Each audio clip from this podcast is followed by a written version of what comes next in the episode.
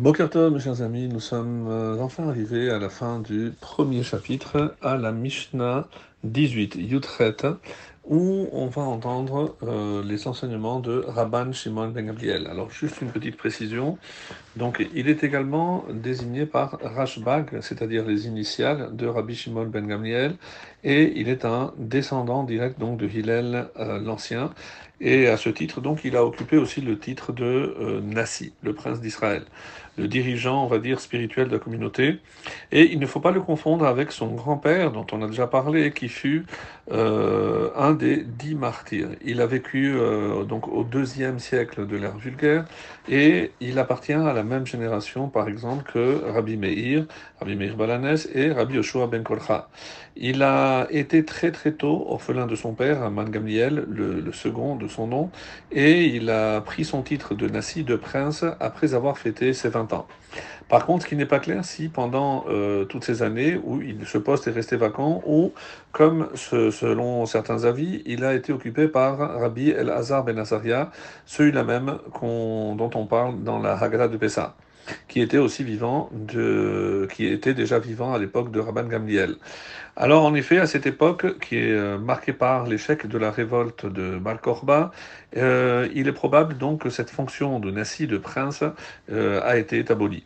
Lui-même, en tant que jeune homme, il s'est engagé avec ses compagnons de Yeshiva auprès de Bar Korva, ayant tous fait le serment de crever littéralement de leurs plumes les yeux de tous les Romains qui viendraient troubler leurs études, comme c'est rapporté dans euh, Babakama 83a, euh, de tous, seul mon cousin et moi restâmes en vie.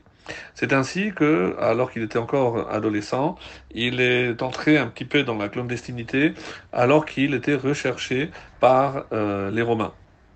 Et ceci se trouve en Tanit 29a. Après quelques années, une fois que la tension était un peu retombée, il put euh, revenir grâce, euh, enfin, il est revenu après avoir trouvé grâce auprès du nouveau gouvernement et il s'installa donc au poste de Nassi de prince. Dans le Talmud, euh, traité Baba 174a, enseigne au nom de Rabbi Yochanan que la halacha, elle est toujours comme Rabban Shimon ben Gabriel dans toutes les Mishnayot où il est cité, excepté à propos de trois lois. Euh, nos maîtres expliquent pourquoi euh, cet honneur, pourquoi tout toujours la halacha est comme lui. Évidemment, c'est pas un passe-droit, mais en fait, toutes les lois qu'il énonçait euh, furent le fruit d'un consensus justement qui euh, émergeait de, du tribunal qu'il dirigeait. Donc c'est pas sa décision, mais la décision commune. Elle reflétait donc l'opinion de la majorité des sages, et c'est à ce titre donc que la halacha elle est toujours comme lui. Ah, dans la lignée de la philosophie qui a été euh, par son aïeul, Hillel l'Ancien.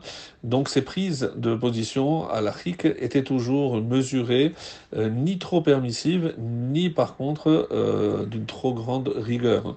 Le Talmud, dans Rayot 13b, rapporte pourtant qu'afin de rehausser l'honneur qui était dû au prince par rapport au Avbedin, qui était le juge principal du Sanhedrin et qui était aussi l'assesseur, l'aide du prince, du Nassi, ainsi que celui de sage, Abban Shimon Ben Gamliel instaura que dorénavant l'entrée du prince devait être saluée par l'ensemble de l'assistance debout et qui ne pouvait se rasseoir qu'après que ce dernier euh, ait pu proclamer Asseyez-vous. C'est suite à cette initiative que Rabbi Meir, qui était le sage, et Rabbi Nathan, qui était le Beddin, euh, ils ont entrepris de provoquer sa destitution euh, en mettant en relief son manque de connaissances, d'érudition, surtout concernant un des traités certainement les plus durs, les plus difficiles, et qui était très peu étudié même à l'époque, c'est euh, pureté à impureté dans le traité de Oxine. il y avait un sage du nom de Rabbi Yaakov Ben Karchi qui euh, avait eu vent de ce stratagème et il s'est mis à, la, fenêtre de Rabban Shem Gamliel et il a entrepris de réviser à voix haute tout ce traité. Et ce dernier, euh, qui a prêté l'oreille à toutes ces paroles, eh ben, a pu donc répondre aux questions de Rabbi Meir et de Rabbi Nathan le lendemain lorsqu'ils l'ont interrogé. Et lorsqu'il a compris le stratagème de ses confrères, il a décidé de les exclure du tribunal et de leur interdire toute participation aux séances euh, qui réunissaient tous les sages. Et euh, comme c'est rapporté, c'est suite à cet événement que les enseignements de Rabbi Meir euh, furent consignés par le pseudonyme en quelque sorte Acherim, les autres. Les autres disent dans les Mishnayot, c'est Rabbi Meir. Et Rabbi Nathan, on dit aussi Yesh Omrim, certains disent, pour, comme pour les laisser dans l'anonymat. Après que les sages se sont plaints de l'absence de ces deux sommités, ils ont réintégré dans l'hémicycle, on va dire, du Sanhedrin, mais les noms ne furent jamais consignés. Après sa disparition, de Rabban Shimon Gamliel, il a laissé le poste de prince à son fils, qui n'est autre que l'illustre Rabbi Yehuda Hanassi, le compilateur justement de la Mishnah, que nous verrons dans le chapitre suivant. Et donc pour terminer ce chapitre, Rabban Shimon Gamliel disait, c'est sur trois choses que le monde tient, sur la justice, sur la vérité, sur la, et sur la paix. Comme il est dit dans Zecharia, chapitre 8, verset 16, des sentences de vérité et des arbitrages de paix vous rendrez dans vos portes, c'est-à-dire dans vos cités.